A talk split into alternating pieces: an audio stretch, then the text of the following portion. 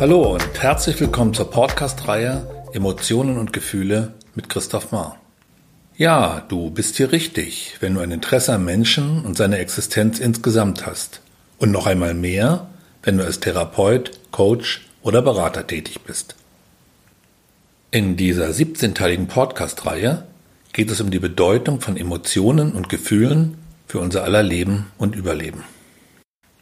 In diesem sechsten Teil geht es um die Emotion Ekel, ein für alle Menschen unverzichtbarer Überlebensmechanismus. Auch der Ekel gehört zu den Basisemotionen, zur genetisch angelegten Grundausstattung des Menschen.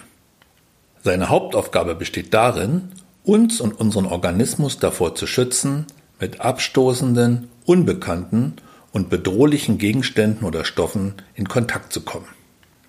Dabei geht es nicht nur um den Kontakt, sondern in allererster Linie um die orale Aufnahme von Substanzen, die Krankheiten und oder Vergiftungen verursachen könnten. Diese angeborene Schutzfunktion als eine reflexhafte Abstoßungsreaktion erzeugt bei uns Abneigung, Antipathie und Widerwillen.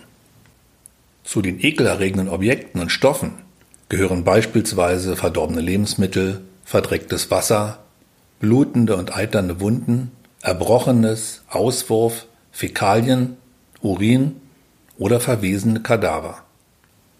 Der Überlebensmechanismus Ekel ruft ganz unterschiedliche Körperreaktionen hervor. Dabei liegt der Schwerpunkt im Bereich des Mundes, dem Tor zu unserem Körperinnern.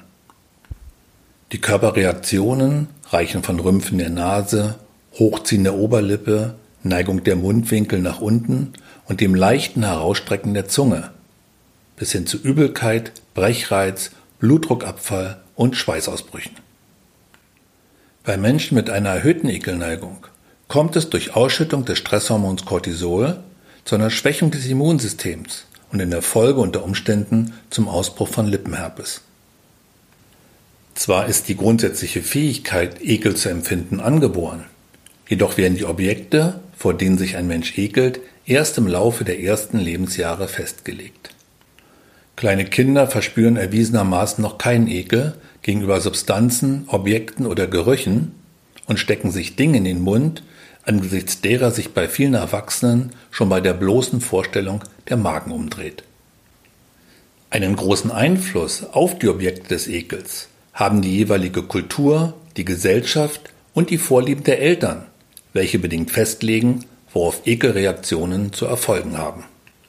Der erlernte, Pädagogisch vermittelte Ekel betrifft insbesondere die Nahrungsspezialitäten. Das, was in der einen Kultur vielleicht als etwas ganz Besonderes, als Delikatesse geschätzt wird, ruft bei Kulturfremden ausgeprägte Ekelreaktionen hervor. Wie wäre es mit dem Gehirn eines frisch getöteten Affen, gerösteten Maden, Würmern oder Heuschrecken, Hundefleisch oder mit der schottischen Spezialität Haggis, ein Schafsmagen, der zuvor mit Herz, Leber, Lunge und Nierenfett gefüllt wurde.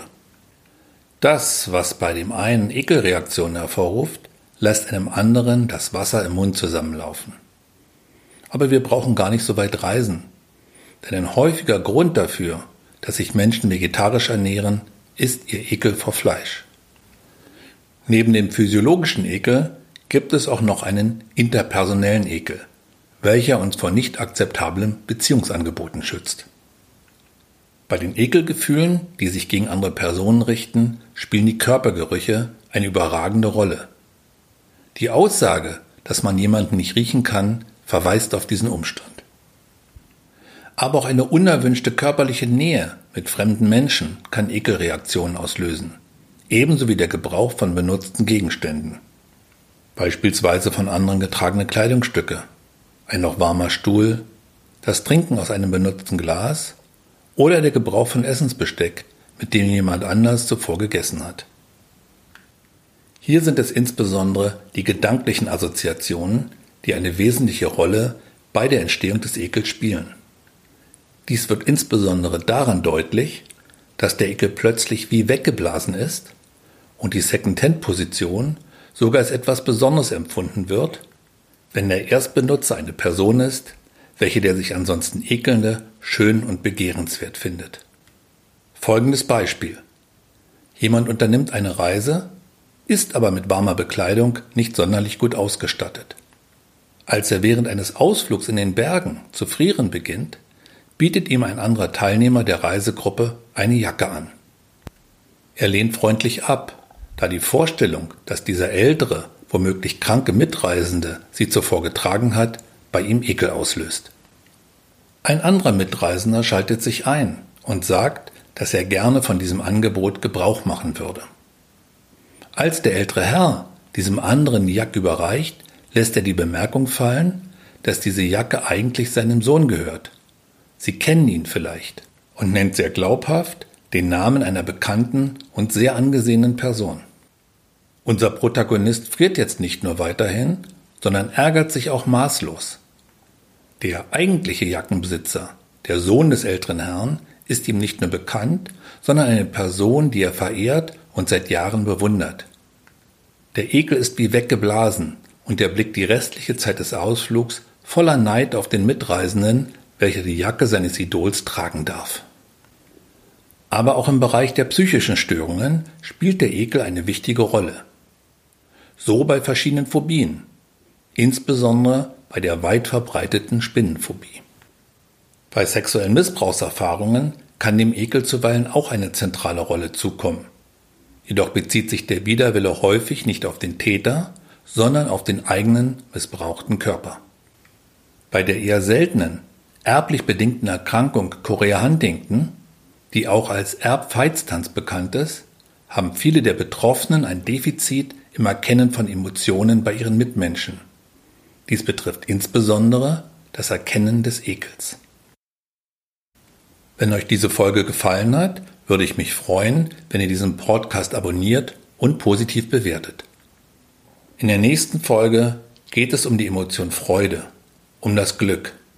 Auch diese Emotion ist ein Garant des Überlebens. Sie ist die Richtschnur, die uns zu dem führt, was wir uns im tiefsten Innern für uns selbst wünschen.